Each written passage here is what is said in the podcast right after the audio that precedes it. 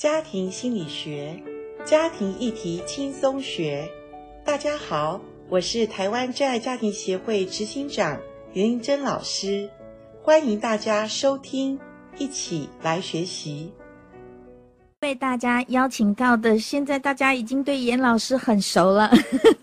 我们邀请到的是台湾真爱家庭协会的副理事长严玲珍严老师，老师您好，阿关您好，听众朋友大家好。我相信我们这一系列在谈远距家庭哦，应该会对很多很多这样的一个婚姻和家庭带来很大的帮助，因为远距家庭确实是现在时代下的产物哦。有时候在不得已的情况之下，哈，这个夫妻亲子必须要分隔两地，在前面几次我们都谈到了，如果你们要决定考虑远距家庭的时候，夫妻一定要坐下来好好的沟通，好好的三思，而且要做达成这个十个约定的共识。哎，这个我们都讲到夫妻而已，那孩子啊，哦，其实可能你需要去外面事业打拼的年纪的话，大部分有的孩子还小，或者是在呃青春期。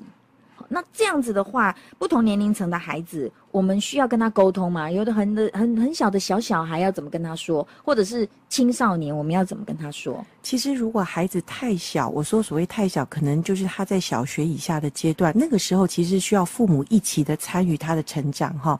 那所以，其实我们不建议那时候做远距的家庭。嗯。那如果孩子比较大了，像青少年，那我也曾经遇过一个家庭，他来问我说怎么办？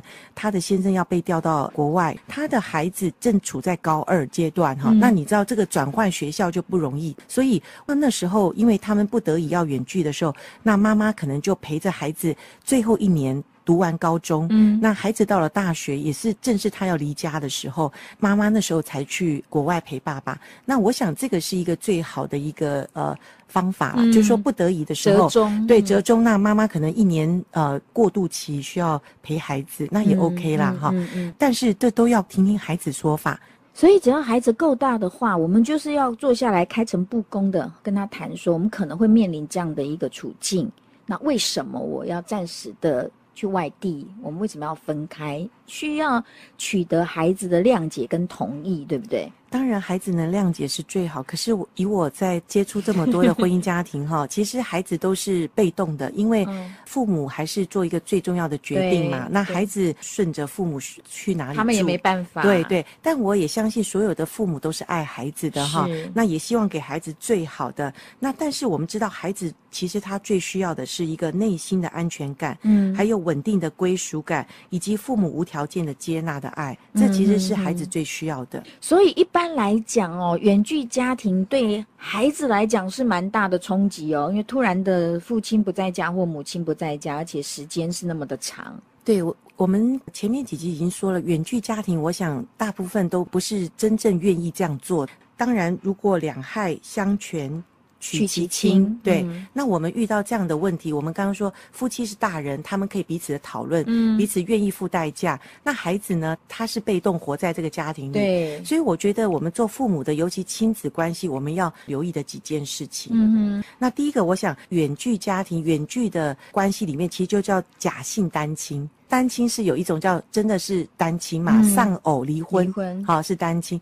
那这个是叫做假性单亲，就是我明明有爸爸，我有妈妈，而且爸妈婚姻还在，可是我被迫变成只能跟爸爸或跟妈妈生活在一起，那这叫假性单亲。假性单亲里面其实也是跟单亲一样，也是会陷入在一种情绪的陷阱里哈。我们单亲的人总是会觉得自己很孤单、很无助，而且有话不能跟别人说的时候。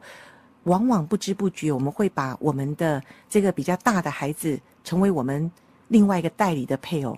哦，就是妈妈有话，可能就跟儿子讲了，是不是？也许或者跟女儿讲，嗯，因为真的远距没有办法嘛。哈，有些我们不能。及时的，正好我有我想呃谈一件事，那我没办法的时候，我就跟孩子，而且渐渐跟孩子感情越来越好，他真的可以取代你的配偶诶。然后儿子突然就是好像变成了这个家里面的重要的一个承担很多事情的。没错，因为有时候水电啊修理，那那个儿子如果已经高三了或者十几岁，他有时候也不知不觉会带领夫妻做一些事情。嗯，嗯，嗯，嗯啊，这样子会比较独立成熟是好的吗？其实我们常说十岁的孩子，你让他做二十岁的事，哦，那。孩子应该在那个年龄去享受他那个年龄的快乐。嗯，有的时候我们不知不觉把孩子好像揠苗助长，其实那个伤哈，是我们将来就要付的代价了。是，像有很多的孩子，因为家庭的因素，他可能你看那个小学一二年级就在煮菜煮饭，带弟弟带妹妹。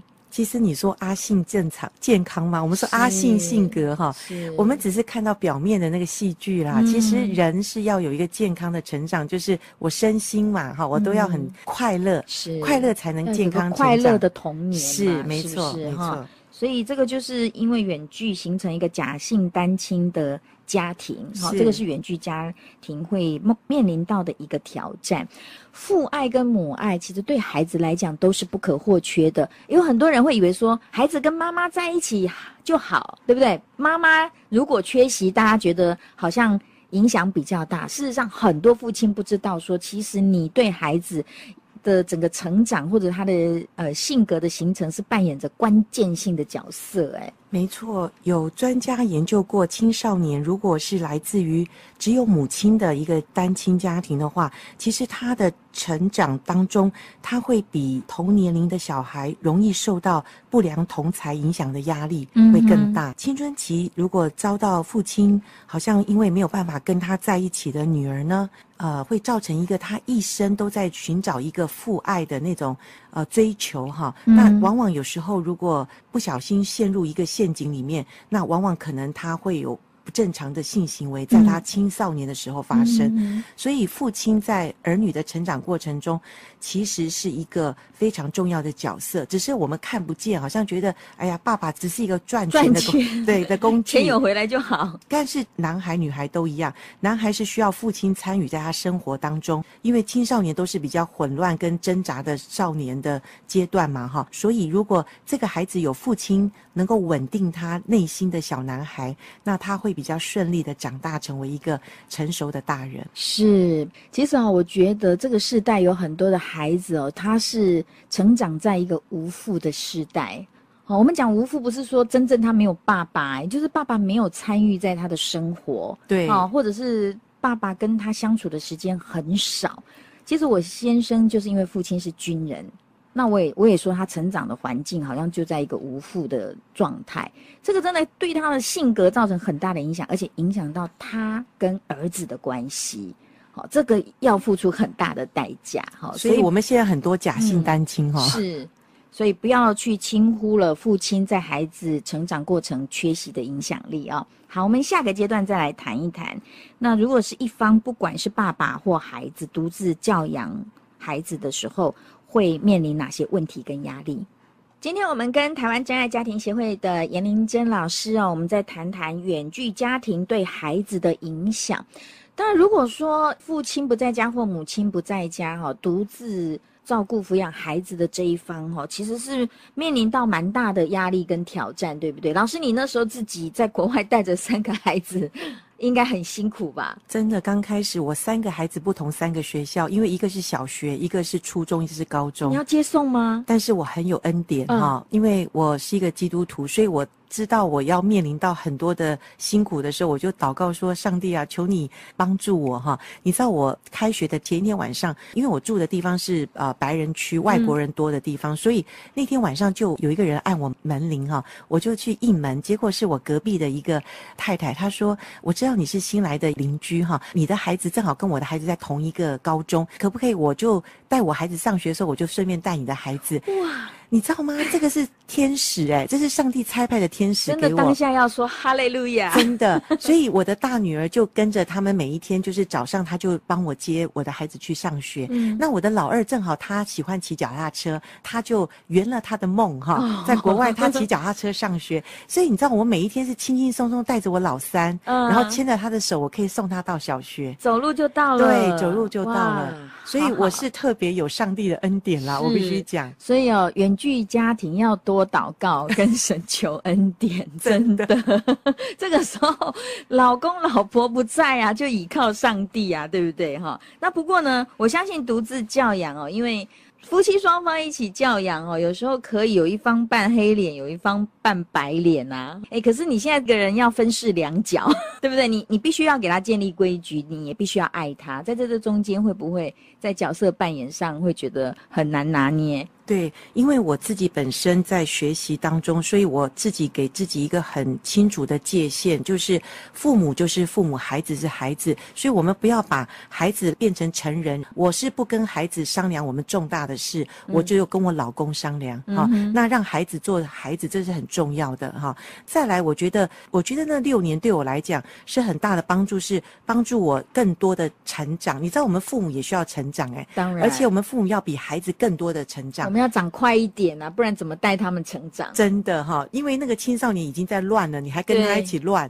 哈，全家都乱了。所以其实我也面临到很多的挑战，因为那时候我两个孩子都在青少年阶段，那所以在做假性单亲的母亲哈，那我觉得我常常就要面对我自己的情绪的管理，嗯、呃，因为以前有老公靠嘛，如果自己心情不好的时候就推给老公，那老公就来出面，他去跟他讲，对。可是现在你一个人要负责呃这些孩子的时候，第一个我们自己的情绪就要好好的学习控制管理。那我觉得在这六年当中，呃，我自己觉得情绪的管理是我受益最大的，嗯，因为在那个当下，你没有人可以帮你，嗯，你只能面对这个成长的孩子中，他有的情绪，你必须先控制自己，不要跟他一起跳起来，嗯，好，嗯，那这个东西是有很多的学习，这样子，嗯，那简单的讲，我记得那时候，那我一个孩子从学校回来的时候，因为我们的关系平常就还不错，那他就会跟我讲啊，妈妈今天考试考不好，那我就很自然跟他讲，当然你昨天看你也没有在看书，都在看电脑，你当然考不好，你知道青少年。孩子，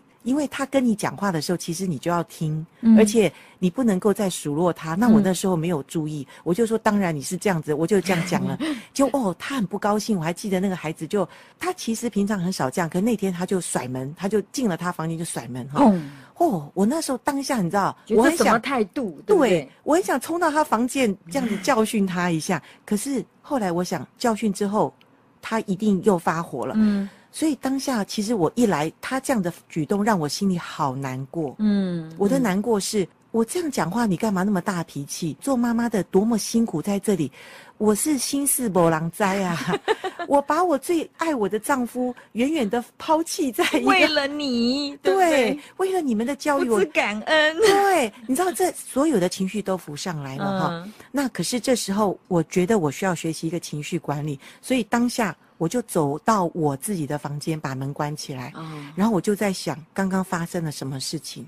然后我现在的情绪，我的感觉是什么？嗯，哦，我的感觉好多，我是愤怒，我是伤心，嗯，我是呃不被了解，我是委屈，好多的感情就出来了。嗯，那当我有这些情感的这些表达的时候，其实我就一一的把它写下来，因为这是我当时在学习怎么抒发自己情绪很好的一个功课。嗯，嗯，所以当我写下来，我有这些感觉，然后这些感觉后面的想法是什么？我觉得好委屈哦，因为我来到人生地不熟的这个地方，为了孩子，孩子现在却这样子对我，我真的很不甘心哈、哦。那所以把这些写完以后，我告诉自己，我现在要的是什么？嗯，我应该怎么样来面对我现在的一个问题？那孩子在成长过程中，也许这是他的过程，只是一个过渡期。那我不需要跟他去做一个这样的回应跟反应。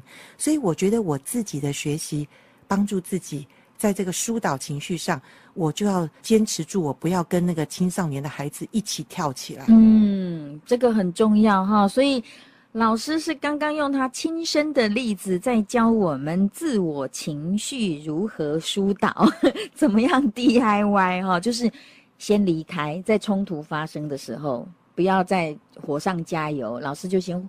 回到自己的房间安静，然后你先去整理自己的情绪，然后再想想你自己现在要的是什么。我其实也常常现在做这样的功课，比方说跟丈夫，他好，我讲了什么话，我好生气的时候呢，诶，我也是会先回到房间，先感受一下现在自己的感觉，然后我也会去想，如果我现在做了一个什么回应，会带下什么后果？嗯，好像没有更好。好，然后常常你在那个。安静的过程里面，其实对方也会反省。诶，我有时候再多等候一等候一下下，就会啊、呃、接到他道歉的那个简讯。